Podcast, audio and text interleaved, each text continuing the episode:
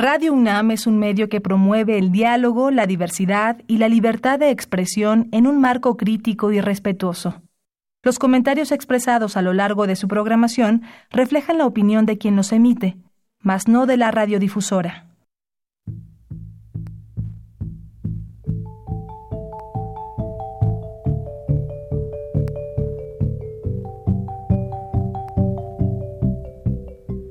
Radio Universidad Nacional y la Facultad de Economía presentan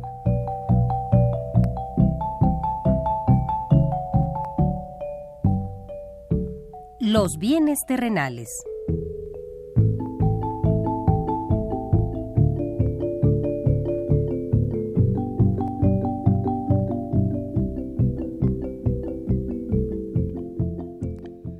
Bienvenidos a este espacio radiofónico de la Facultad de Economía de la UNAM. Como cada semana, estamos aquí con ustedes para reflexionar sobre un tema interesante relacionado con la economía, la política, la cultura y las cuestiones sociales. En nuestra mesa de análisis participan destacados especialistas, quienes nos acompañan hoy en este estudio y como siempre, le invitamos a participar en este programa a través de sus llamadas telefónicas. Para nosotros es un gusto saber que usted desde su casa, desde su oficina o en el lugar donde se encuentre, se interesa en el tema que tratamos. Nuestro número 5536 8989. Repito con mucho gusto, 5536 8989.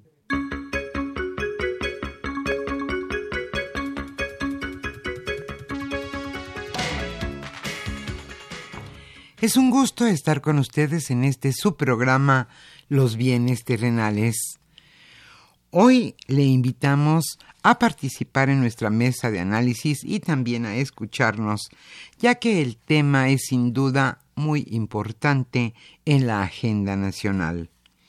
Hoy hablaremos sobre Coneval, 10 años de medición de la pobreza.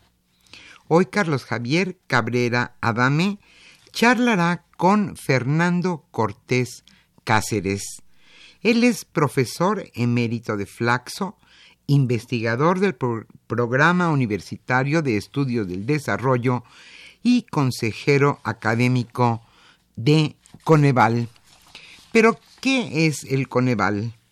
El Coneval es el Consejo Nacional de Evaluación de la Política de Desarrollo Social y es un organismo público descentralizado de la Administración Pública Federal con autonomía y capacidad técnica para generar información objetiva sobre la situación de la política social y la medición de la pobreza en México. Hoy hablaremos sobre el Coneval. Como siempre, le invitamos a participar en este programa a través de sus llamadas telefónicas. Hoy estaremos obsequiando el libro Tiempo de Cambios. Este libro es de Julio López Gallardo. En la parte musical estaremos escuchando a Soledad Pasto Pastoretti. No, perdón, perdón, me estoy equivocando de Pastoruti. Ella es una cantante argentina. Entonces, antes de iniciar nuestra mesa de análisis, y también, como siempre, le invitamos a escuchar lo más destacado en materia económica sucedido durante esta semana.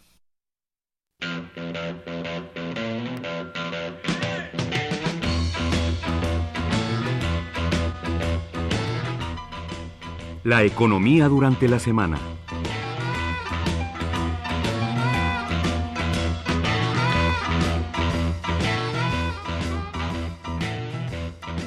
Habrá recortes también en el año 2020. La Secretaría de Hacienda estimó un presupuesto de egresos de la Federación de 88 mil millones de pesos menor para 2020 frente a lo aprobado en este año 2019. El próximo 8 de septiembre la Secretaría de Hacienda, a cargo de Arturo Herrera, presentará el proyecto de ley de ingresos para 2020 ante un escenario de menor crecimiento económico y también menor recaudación.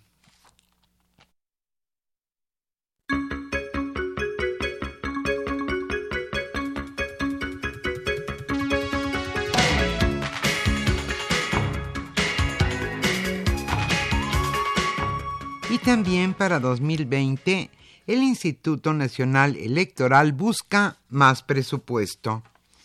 El INE busca incrementar para 2020 su gasto en servicios personales en casi mil millones de pesos, al pasar de 7.023 millones a 7.914 millones de pesos.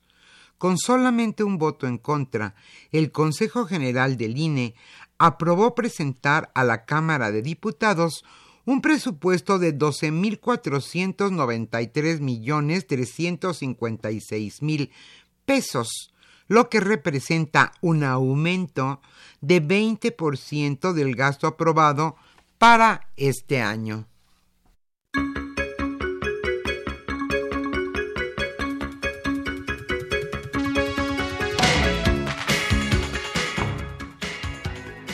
Baja el Banco de México su pronóstico para los siguientes meses y para el siguiente año.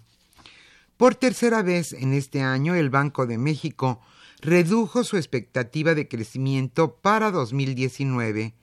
Ahora la ubicó en un rango de 0.2 a 0.7%, frente al estimado anterior de 0.8 a 1.8%. El Banco de México estima como escenario central que el crecimiento sea de 0.45%, el punto medio de ese rango. Y para el año 2020 el rango bajó a entre 1.5 a 2.5%.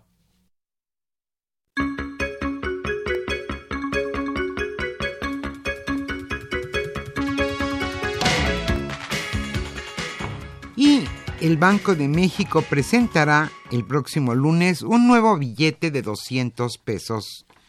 El Banco de México presentará un nuevo billete de 200 pesos el próximo lunes 2 de septiembre.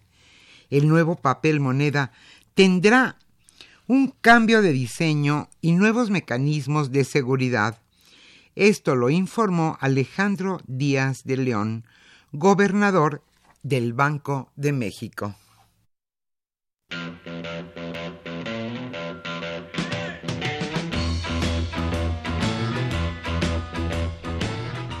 El tema de hoy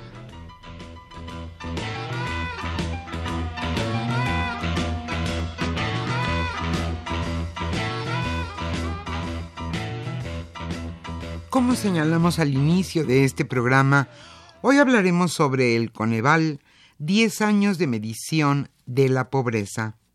Hoy Carlos Javier Cabrera Adame charlará con el doctor Fernando Cortés Cáceres. Él es profesor emérito de Flaxo, investigador del Programa Universitario de Estudios del Desarrollo y también consejero académico de Coneval. Como usted sabe, el Coneval es el Consejo Nacional de Evaluación de la Política de Desarrollo Social. Hoy hablaremos sobre ese tema, que repito es Coneval 10 años de medición de la pobreza. Como siempre le invitamos a participar en este programa a través de sus llamadas telefónicas. Hoy estaremos obsequiando el libro Tiempo de Cambios de Julio López Gallardo.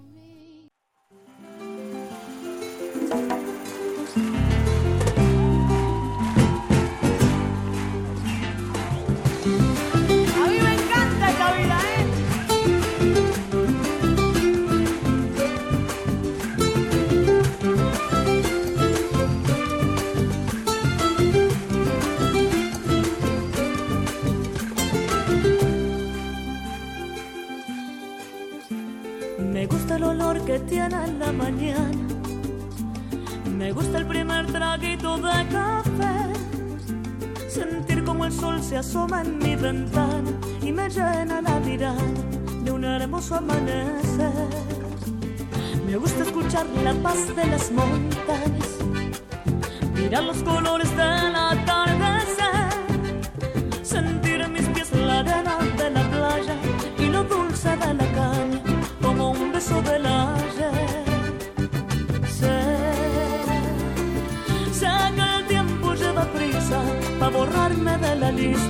pero yo le digo que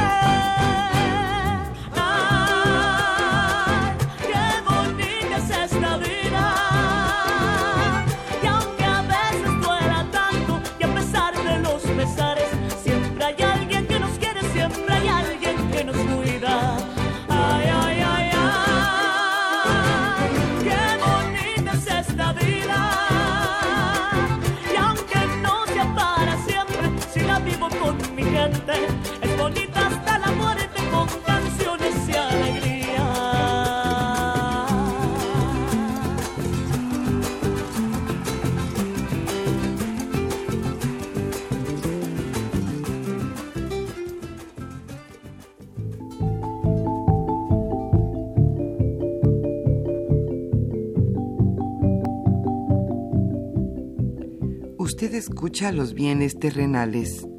Nos interesa conocer su opinión. Le invitamos a comunicarse a este programa al teléfono 5536 89 89. Repetimos con mucho gusto, 5536 89 89.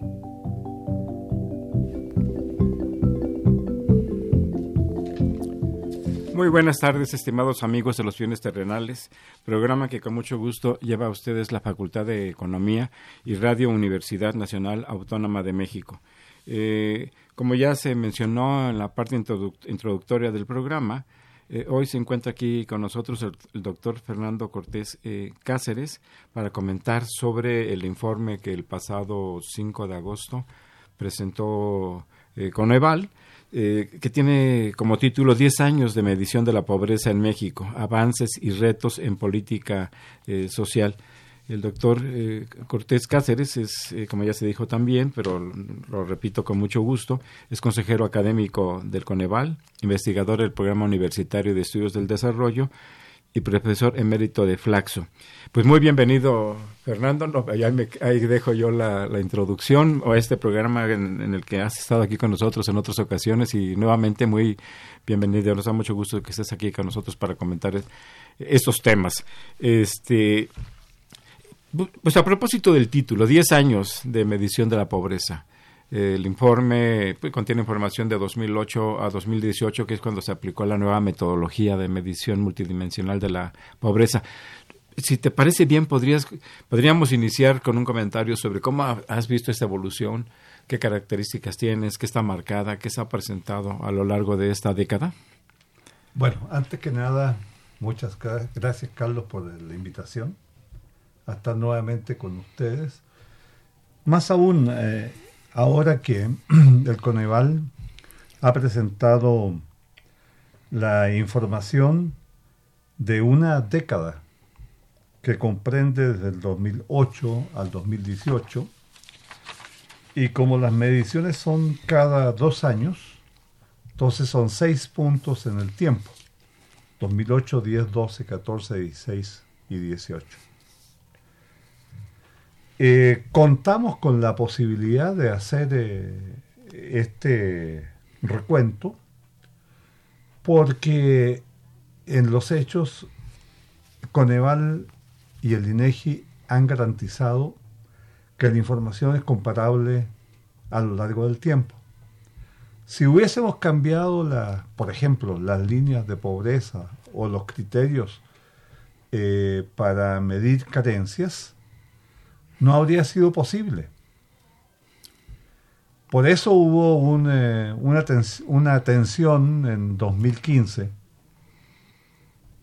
entre Coneval e INEGI que llevó a que en definitiva a partir del 16, 16 y 18, la información de ingreso que se usa para el cálculo de la pobreza no es el ingreso que declararon los hogares directamente, sino que es un ingreso estimado a través de un procedimiento estadístico que toma como base las remuneraciones al trabajo de las ENOE.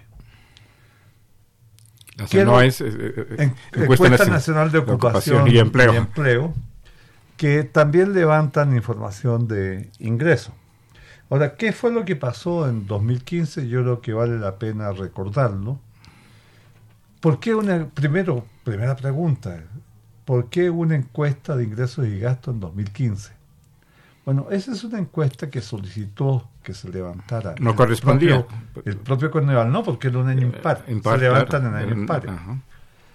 Entonces, el propio Coneval solicitó que la levantaran porque Coneval tiene el encargo de calcular pobreza con representatividad municipal en los años terminados en 0 y en 5. Y la Es encuesta decir, cada quinquenio. cada quinquenio. Y la encuesta nacional de ingresos y gastos de los hogares solo tiene representatividad al nivel estatal. Ahora, para hacer eh, los cálculos de pobreza a nivel municipal, hay que proceder a hacer estimaciones. Y esas estimaciones tienen como pivote los datos de la ENIG. En los años terminados en cero no es problema, porque en los años terminados en cero se levanta el censo y se levanta el ENIG. Pero en los años terminados en 5 se levanta, en este caso fue una encuesta intercensal, y no se iba a levantar la ENIG. Entonces necesitábamos la ENIG para poder hacer esas otras estimaciones. Y lo que aconteció es que el INEGI introdujo mejoras técnicas en el proceso de captación de la información que dieron, arrojaron resultados que el mismo presidente del INEGI dijo estas cifras de ingresos no son comparables con 2014. Y si no eran comparables con 2014 al calcular pobreza, con ese procedimiento que se siguió en 2016 y 2018, se siguió con las modificaciones técnicas que introdujo INEGI. Esto es normal.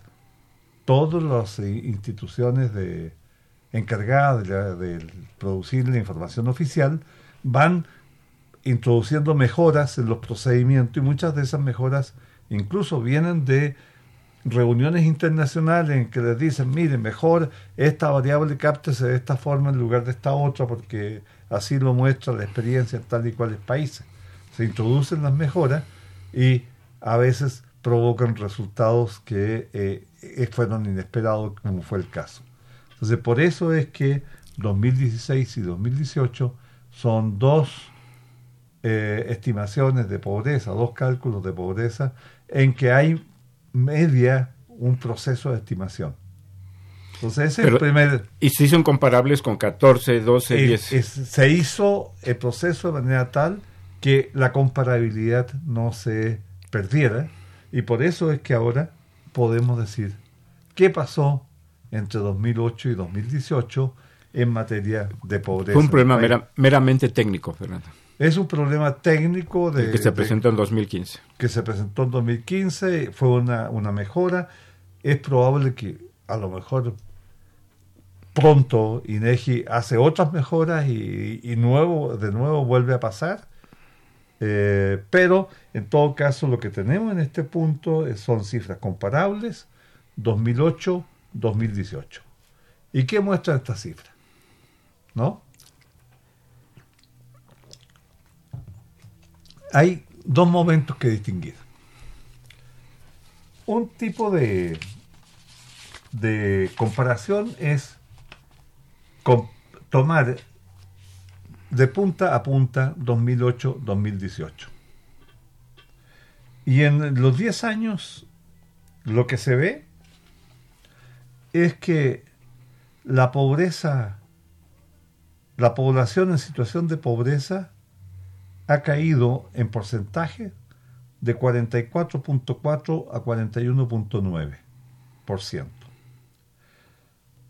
En porcentaje, en cuanto a número de personas, en realidad ha aumentado el número de personas pobres de 49.5 millones a 52.4 millones de personas.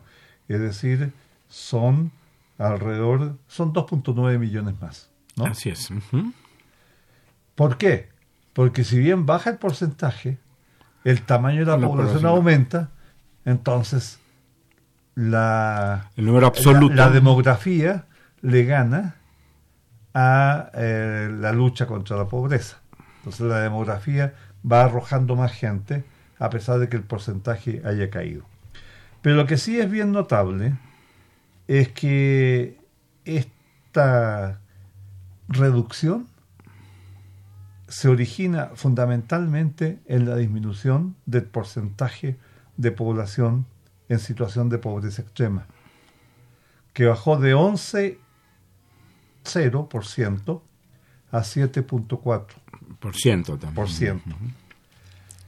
Y significa en realidad 3 millones menos de personas en situación de pobreza extrema. Que es contra 2.9, si se dan cuenta. en- el, el Porcent- porcentaje porcentaje, fue ujú. 2.9 y aquí el porcentaje caída es en realidad eh, 4 3.6, ¿no? En pobreza extrema. El asunto es que cae la pobreza total fundamentalmente por una disminución en pobreza extrema. Más adelante podemos, de- nos ayudas a entender qué se quiere decir con pobreza extrema y con pobreza moderada Sí, o secas. Pero por lo pronto es lo- definiciones- estamos en los en, en los puntas, en, ¿no? en- en las puntas, ¿no? Ahora, cuando, cuando eh, en, en la medición de pobreza hay dos componentes, un componente que es económico y otro componente que es social. El componente económico es lo que normalmente se entiende por pobreza, o entiende la gente por pobreza, que es si le alcanza o no el dinero, ¿no? que es muy real y muy crudo eh, Eso- eso y es. muy contundente. ¿sí? Pero en esta medición, que es multidimensional, se incorporan dimensiones que tienen que ver con carencias sociales, tales como salud, eh, educación, seguridad social, acceso a la alimentación, eh, las características de la vivienda vivienda. y hacinamiento juntos y los Y servicios, los servicios. ujú. de la eh, vivienda. Entonces, hay, esa, es la parte de carencia y la parte, la parte social. ¿no? Y lo que vemos, en realidad, es que tenemos, perdón, eh, tenemos dos tipos de, de mediciones de pobreza eh, por ingreso, para decirlo rápido, ¿no? Una de las mediciones de pobreza por ingreso es si a la gente le alcanza para comprar una canasta alimentaria y nada más. Y otro, otra medición de pobreza es si además de la canasta alimentaria le alcanza o no para comprar los otros bienes. Tiene que comprar eh, transporte, Vestido. vivienda, vestidos, zapatos, eh, eh, salud, Educación, educación, salud, eh, claro. Eh, Hay muchas cosas más. Entonces son dos mediciones a dos niveles, ¿no? Uno es una pobreza bastante más restringida, que no le alcance para comprar los alimentos. Extrema, ¿no? absoluta. ya eh, realmente estamos en, en el límite. Entonces, la población con eh, ingreso inferior al valor de la canasta alimentaria, en 2008 fue 16.8 y en 2018 fue 16.8. Por ciento, sí. por Igual. No igual. cambió para nada. En, en 10 años, Y la proporción de la población que no podía comprar la canasta completa pasó de 49,0 a 48,8, o sea, por ciento. O sea, no pasó Nada. Absolutamente nada. O sea, la economía no es la responsable de la caída en la pobreza. No, no. ¿No? En absoluto. No, no, porque si lo vemos en términos de personas, el número de personas aumentó. Sí. ¿no? Si el porcentaje permaneció igual con... El número de personas aumentó. Y, y de hecho, si vemos nosotros el número de personas que, que está debajo de la línea, bueno, de la, de- de la canasta, es, en 2008 era 18.7 y pasó en 2018 a 21.0. millones, millones de personas. millones de personas. Hubo un aumento absoluto. Hubo un aumento. Y con respecto a la canasta completa, pasó de 54.7 millones a 61.1 millones. Es decir, casi el aumento que vemos arriba, ¿no? Aquí hay un aumento mucho más fuerte en la parte económica. casi de 7 millones ¿No? de personas. Entonces, ese aumento fue compensado por qué? Por lo social. Es decir, contrario a lo que la gente piensa, ¿no? Que dice, normalmente se afirma que la política social eh, ha consumido muchos recursos y no ha tenido efectos en reducir la pobreza, lo que estas cifras están mostrando es que la economía no ha logrado reducir la pobreza y vamos a ver ahora cómo es que se redujeron las carencias. Eh, más aún, Sociales. desde el punto de vista económico, ha aumentado el, han aumentado el número de personas en situación de pobreza. O sea, ¿Esto sería un argumento en favor de una política social, eh, Fernando? sí, claro. Habría que discutir la política social ahora, ¿no? Pero ese es un argumento Sí, en favor. En favor. Yo, yo tengo otro estudio donde mostré con toda claridad, es un, mos- un estudio específico, donde se muestra que la- el- los cambios en la pobreza están asociados a los ciclos económicos, pero que la política social siempre ha sacado gente de la pobreza. Es decir, la cantidad de pobres sería mucho mayor si la política social no fuese efectiva. Lo que ocurre es que no tiene la fuerza suficiente como para contrarrestar el ciclo económico. Eh, El número sería mayor y la pobreza más, in- más intensa. Probablemente más intensa. Sí, contarían con menos eh, servicios sociales, con este, si no existiera esta política social. Que, que claro, hay una discusión ahí muy amplia sobre qué política social. Sí.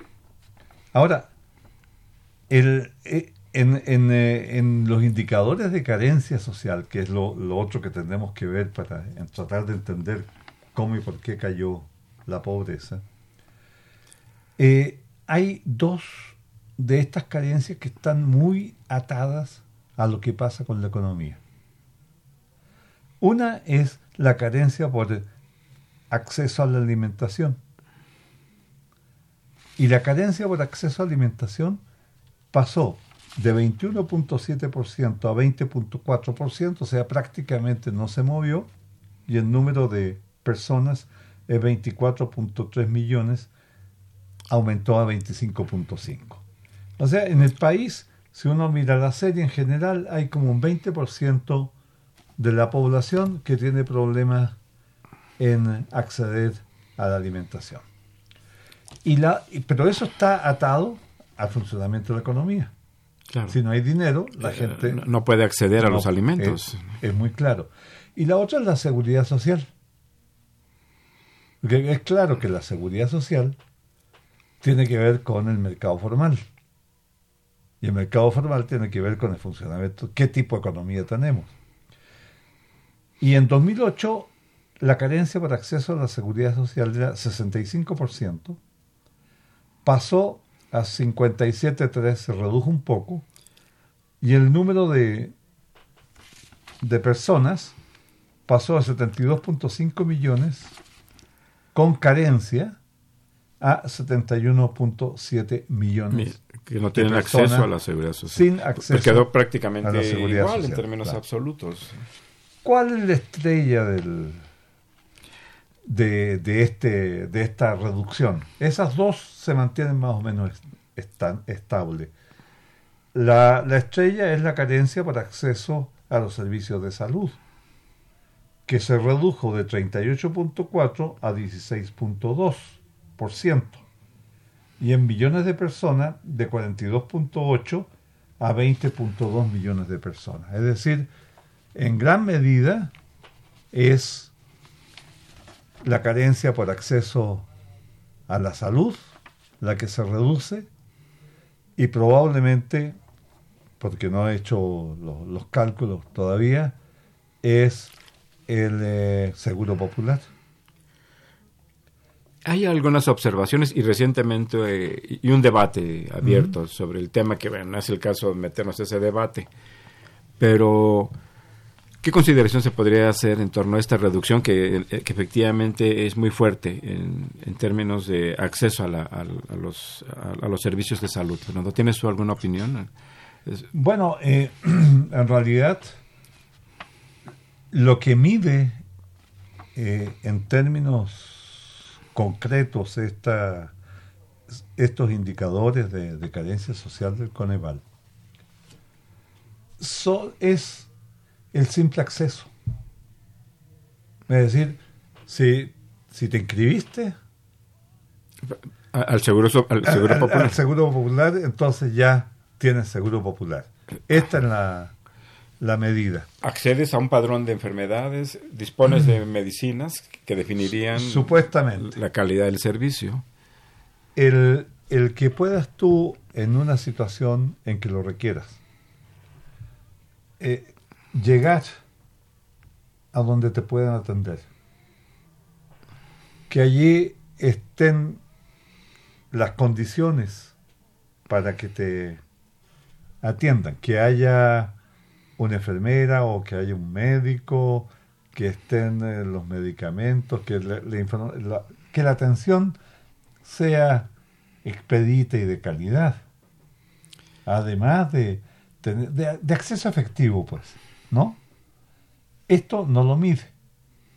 Pero Coneval tiene un conjunto de medidas complementarias que la gente normalmente no mira y que está eh, está eh, no solo se mide el acceso, sino que la disponibilidad, la accesibilidad, la, eh, disponibilidad y la calidad.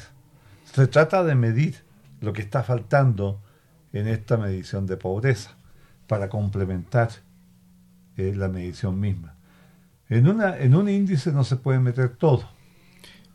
Entonces, este es, hay este, esta información complementaria y de hecho dentro de poco se va a dar a conocer un sistema, un sistema completo de información complementaria. Al momento no hay algún avance eh, Eh, para este indicador en particular de salud. Eh, no que yo sepa, no que yo sepa. Es probable que sí haya, pero no, no está en, en mi radar. Eh, eh, otro de los de las carencias que sí bajaron bastante fue el rezago educativo. Eh, de 21.9 pasó a 16.9, cayó 5 puntos porcentuales, y en términos absolutos de 24.5 millones de personas pasó a 21.1 millones de personas. O sea, en términos absolutos hay también una Ah, reducción. Hay una reducción, aunque ahí sigue estando presente un problema fuerte en materia educativa. Sí, Pero aunque eh, reconociendo, ob- observando que hay una disminución de, también es de 3 millones, de 3.4 solamente millones. estamos midiendo rezago educativo. No estamos midiendo calidad de, la- de la Educación. educación. Eso tendríamos que incluir PISA o alguna, alguna de las Mm, medidas que tenemos en que- el país, ¿no? Eh, la carencia por de servicios básicos, eh, por, eh, no, la carencia por calidad y espacios de la vivienda también cayó muy fuerte, de 17.7 a 11.1%. Eso significa, en términos de millones de personas, de 19.7 millones de- a 13.8 millones de personas. También una reducción fuerte. ¿Qué hay ahí? Significativa. Hay drenaje, Piso firme. agua ¿no? potable. No, el piso firme está en la, en la, en la otra, en la otra carencia de calidad Acceso. y espacios de la vivienda. Esa es la calidad Sí, de sí. la vivienda, pisos, techos, muros, Muros. ujú. hacinamiento, eso es Y aquí estamos en los servicios básicos. en los en servicios, los servicios. Ah, electricidad, Agua, agua, drenaje. drenaje, todo mm, ese sí. tipo de, de servicios. Sí, Entonces- sí, perdón. ajá. Eh, este es el, el panorama así mirado de punta a punta. Sin embargo, hay dos periodos que se distinguen muy claros. De 2008 a 2014 y 2016-2018. Porque debes recordar que en 2008-2009 hubo una crisis económica más o menos fuerte. Que hizo que todos los las mediciones de pobreza se elevaran. se elevaran. Entonces, Así. cuando estamos viendo 2018 más o menos al nivel del 2008, lo que vemos en realidad es una subida hasta 2014 y una reducción 2016-2018. Entonces, el, es- el periodo tiene comportamiento diferencial porque se cruzó la crisis.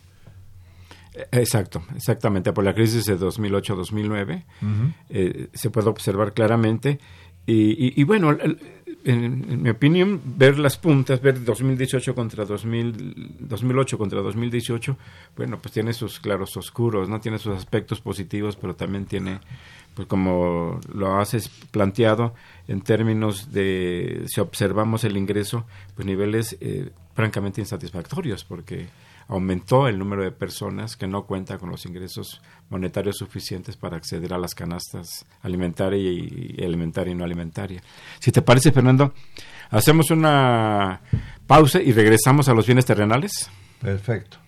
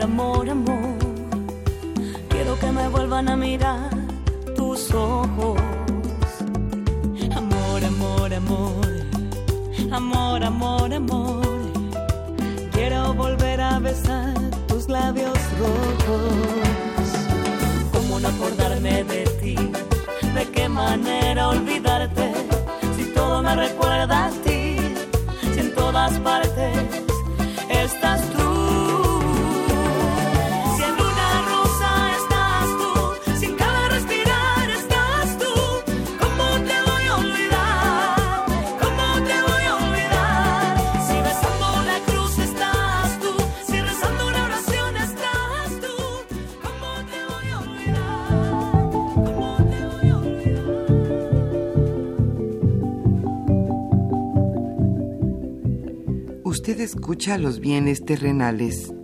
Nos interesa conocer su opinión. Le invitamos a comunicarse a este programa al teléfono 5536 89 89. Repetimos con mucho gusto, 5536 89 89.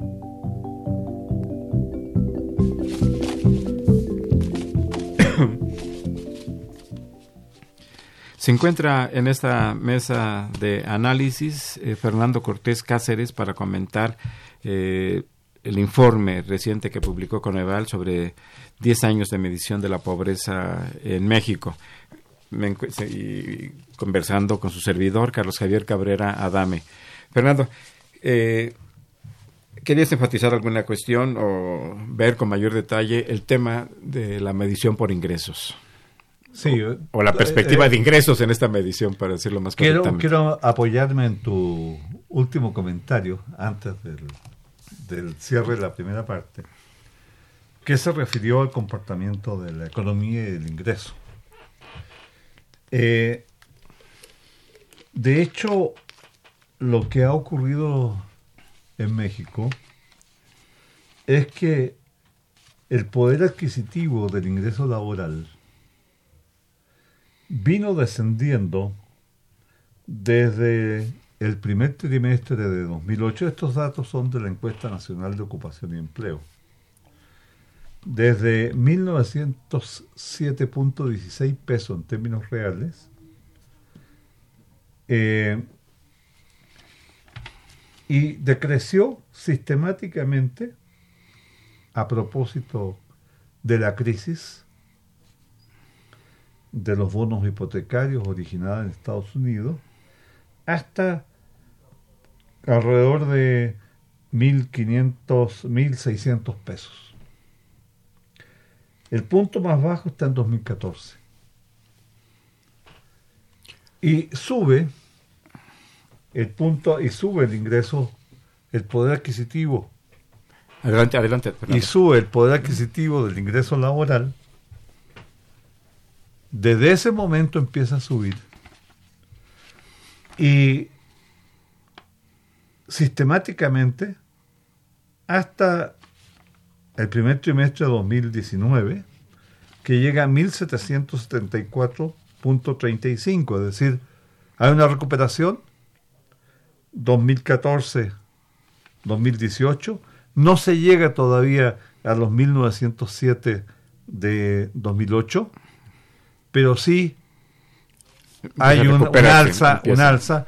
Acuérdate del- de, todas las discusiones que hubo respecto al aumento del salario mínimo, el papel que, que jugó la UNAM y que jugaron los economistas diciendo, miren, si se sube el salario mínimo no pasa nada, no eh, va a haber, no se va a desatar la inflación, parece que tenían razón, ¿no? Eh, Así es.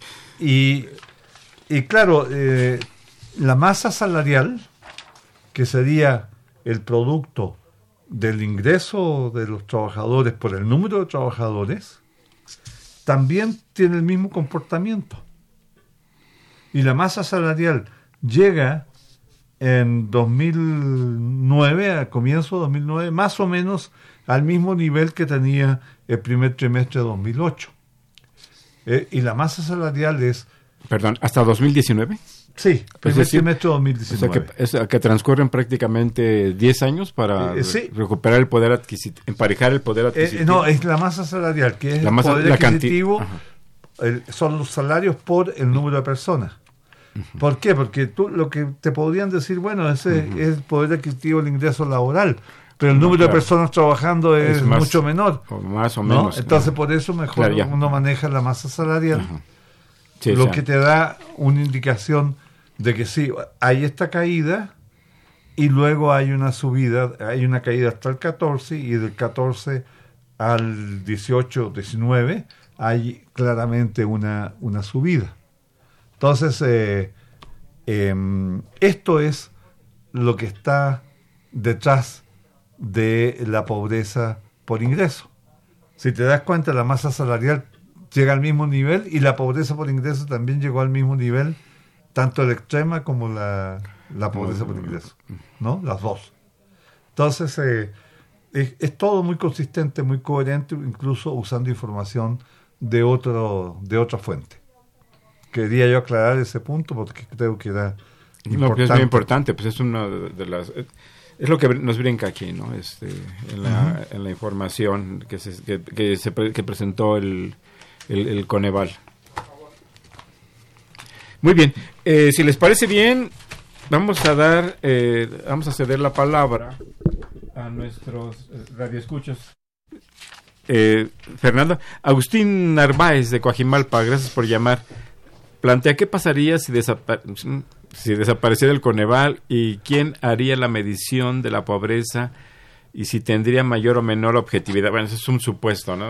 Pero de, de todas maneras me gustaría Adelante. responderle porque se ha enfatizado mucho el papel del Coneval como el organismo que mide la pobreza. Pero el Coneval es mucho más que eso. Coneval, además de medir la pobreza, evalúa los programas sociales y coordina los programas federales, estatales y municipales. Entonces hay, en el Coneval hay una relación directa entre los programas sociales y la pobreza. Y por lo, por lo tanto nosotros podemos ver qué programas sí están cumpliendo con Su- su eh, propósito, su propósito objetivo. de sus objetivos o no, y lo relacionamos directamente con pobreza. Entonces, el hecho de limitar o recortar el Coneval a nada más que la medición de la pobreza es empobrecerlo enormemente porque lo que importa es la interacción de estos tres de estas tres partes que forman un eh, elemento o un constituyente central de la política social y da información a eh, Hacienda para la elaboración de presupuesto. Pues, eh, muy excelente acotación, Fernando. Eh, el señor Narváez está atendido su, su comentario y a nuestro público. Julio Arteaga, Arteaga Román de Tlalpan, gracias por llamar, pregunta, me gustaría conocer su opinión sobre si la salida del señor Hernández Licona afectó el funcionamiento del Coneval. Mira, Julio, eh, Javier. Javier, perdón. Mira, Javier, eh, No, no. no, no, Julio es el, Ah, perdón. el- Julio Arteaga. quien hizo la pregunta. Ya, ya, adelante. Eh, mira, Julio, eh, en, en Coneval, el secretario ejecutivo es nombramiento presidencial. Esto quiere decir que el presidente tiene todo el derecho de cambiar al secretario ejecutivo en el momento en que eh, le parezca, ¿no? y que considere que es eh, conveniente. Lo que ha- había pasado hasta hace poco es que los distintos presidentes, y me estoy refiriendo a Fox que nombró a- al doctor Hernández Licona, eh, luego vino Calderón, Calderón. eh, luego vino Peña Nieto, eh, no, no modificaron la decisión presidencial. Los que en- entonces el cambio se da eh, con plena legitimidad. Pero el Coneval es más que el secretario ejecutivo. Hay una, una comisión ejecutiva donde hay seis académicos que no somos funcionarios de gobierno, sino que seguimos trabajando en nuestros correspondientes instituciones académicas. Y esa eh, comisión ejecutiva, donde además está el secretario ejecutivo, es la que toma las decisiones respecto a qué debe hacerse. Y esa comisión ejecutiva solamente sufrió el cambio del secretario ejecutivo.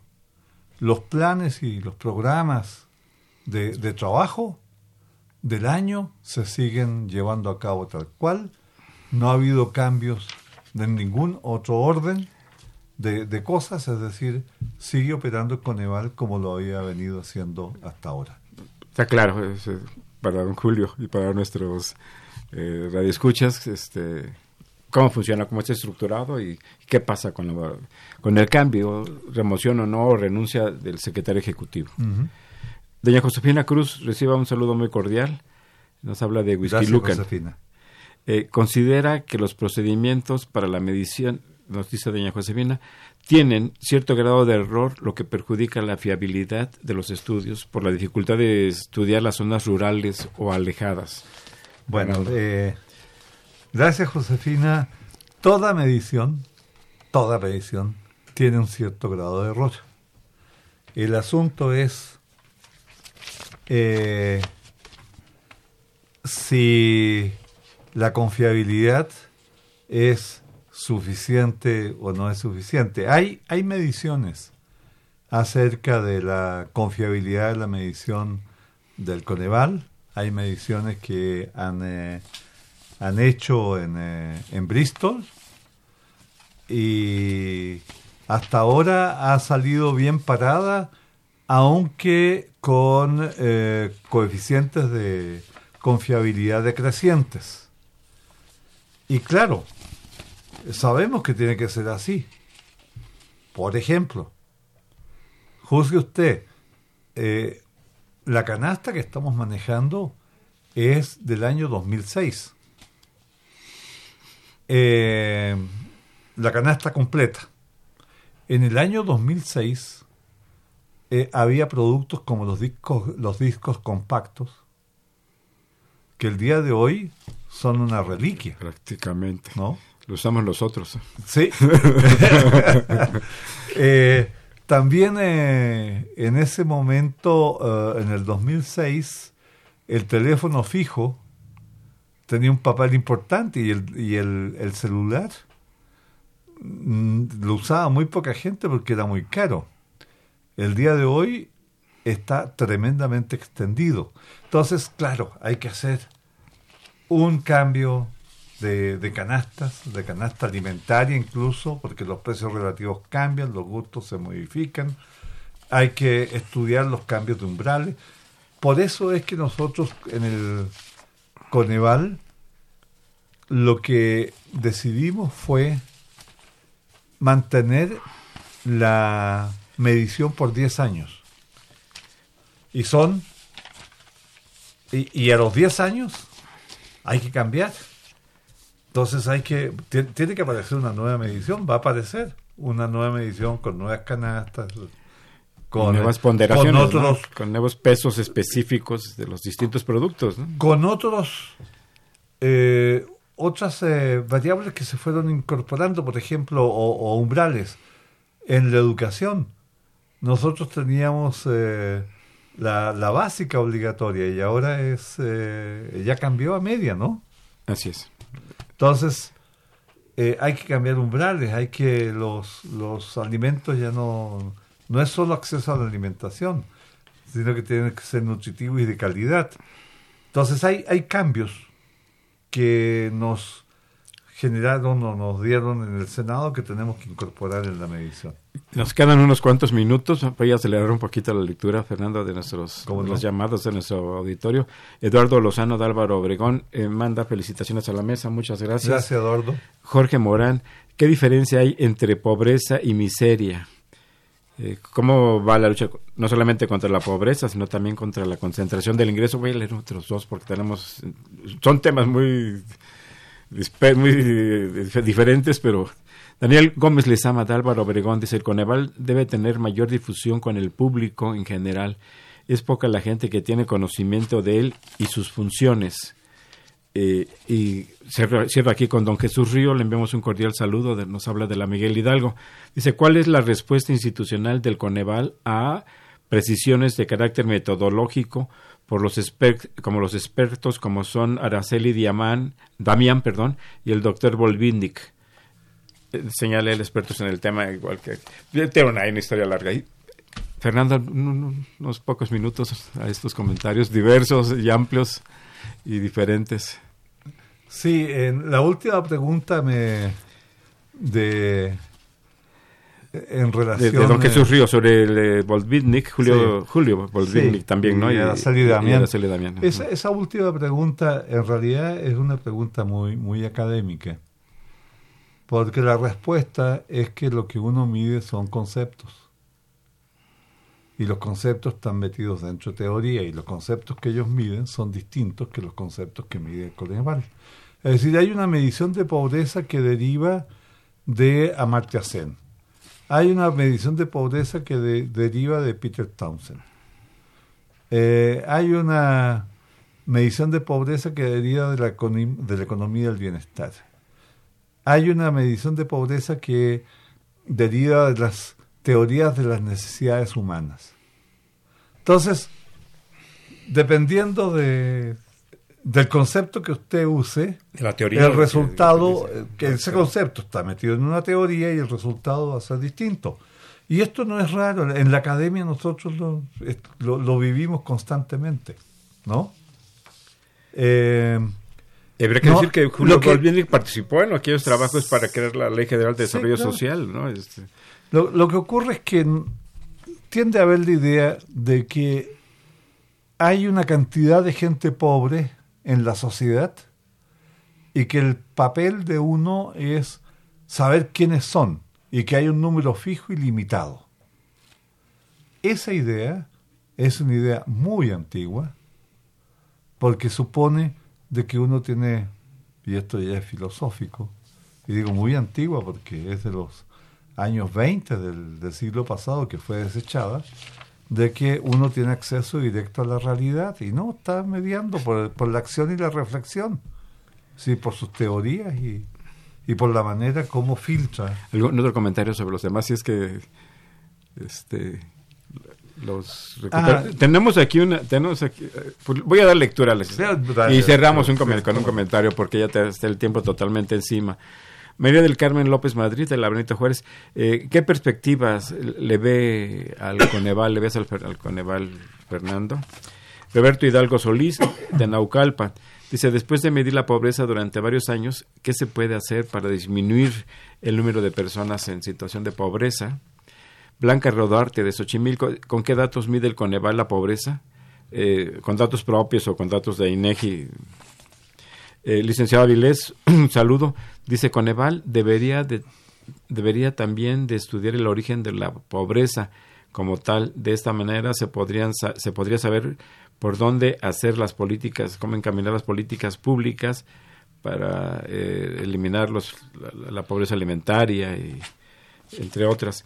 Eh, Cristina Ovier de Metepec dice la sociedad ha materializado la pobreza, naturalizado, perdón, la pobreza y eso es terrible, ya que la población no hace nada al respecto en pleno siglo XXI. El gobierno, en vez de generar empleo, perpetúa la pobreza. No debemos admitir que haya tanta pobreza. Mm, Tenemos dos minutos, Fernando. Bien, preocupación clara por eh, cómo, cómo erradicar la pobreza, cómo eliminar el, fenómeno y, y el, y el papel que puede jugar Coneval en eso. Eh,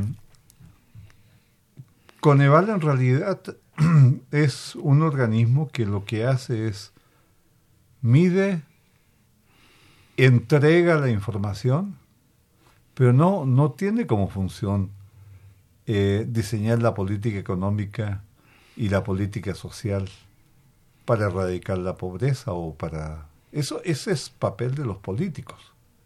Es decir, si Coneval deci- tomara esas decisiones, estaría entrando en un campo que no, no le compete. Habrá que es- evaluar al, al evaluador.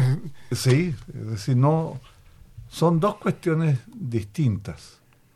Una cosa es medir la pobreza e incluso dar algunos diagnósticos de cuáles son las características y cómo a lo mejor podría resolverse, y otra es construir políticas o diseñar políticas que son las políticas que tienen que hacer los gobiernos. Es un problema de gobierno. Ahora, eh, sí es eh, angustiante ver cómo se ha naturalizado la, la pobreza y la desigualdad. La aceptación de esta situación. ¿no? Eh, ver, la ver, tolerancia. eh, ver en las esquinas, en el paisaje urbano, personas pobres eh, y que un que se ven y, y- y pasan como como parte del del, del paisaje eh, eh, creo que es inaceptable desde el punto de vista ético y moral. Totalmente de Esta acuerdo. es una lucha que tenemos que dar todos y tenemos que cerrar filas con eh, nuestros gobiernos, que son los que elegimos para resolver este y llamarles para que cumplan con lo- el compromiso y las promesas hechas para vivir mejor, para tener una mejor exigirles. sociedad, exigirles, tener una, tener una mejor sociedad. lo que prometieron. Y, y- y no ver como algo natural, como parte, como bien tú decías, del paisaje, la pobreza que nos rodea y que es más aguda en otras regiones y en otros sectores, que ese es un tema que se quedó fuera de la, de la charla, pero, pero no es posible incorporar todos los elementos. Fernando, muchas gracias por estar aquí es, una vez más con nosotros. Esperamos que pronto nos acompañes. Se, quedaron, ya vimos, se quedaron, se nos se quedaron fuera de la agenda varios temas. Este, muchas gracias por estar aquí. A ustedes, estimados redescuchas, muchas gracias por eso, por escucharnos, por comunicarse con nosotros. Les recuerdo que Los Bienes Terrenales es un programa de la Facultad de Economía y de Radio Universidad Nacional Autónoma, Autónoma de México. Los esperamos el próximo viernes en estas frecuencias. Muy buenas tardes. Buenas tardes. Muchas gracias, señor. Agradecemos su atención y participación en este programa a través de sus llamadas telefónicas y la invitamos la próxima semana a la misma hora en otro programa más de los bienes terrenales. La coordinación general fue de Carlos Javier Cabrera Adame, la coordinación académica de Aníbal Gutiérrez, Roberto Cabral, Alejandro Pérez Pascual, Rubén Antonio Miguel y Leonardo Lomelí Vanegas. En los controles técnicos, nuestro compañero Humberto Sánchez Castrejón y en la voz y producción su amiga Irma Espinosa, quien se despide de ustedes y le desea un agradable fin de semana.